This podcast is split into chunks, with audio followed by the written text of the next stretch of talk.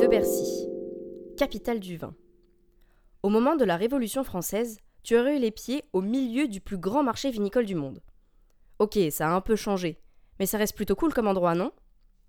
Dans le parc, tu peux encore trouver 400 pieds de vignes, mais aussi faire la découverte d'un paquet de choses, comme des sculptures, des potagers, des bassins, ou encore des petites maisons toutes mignonnes. Buzzy Tip.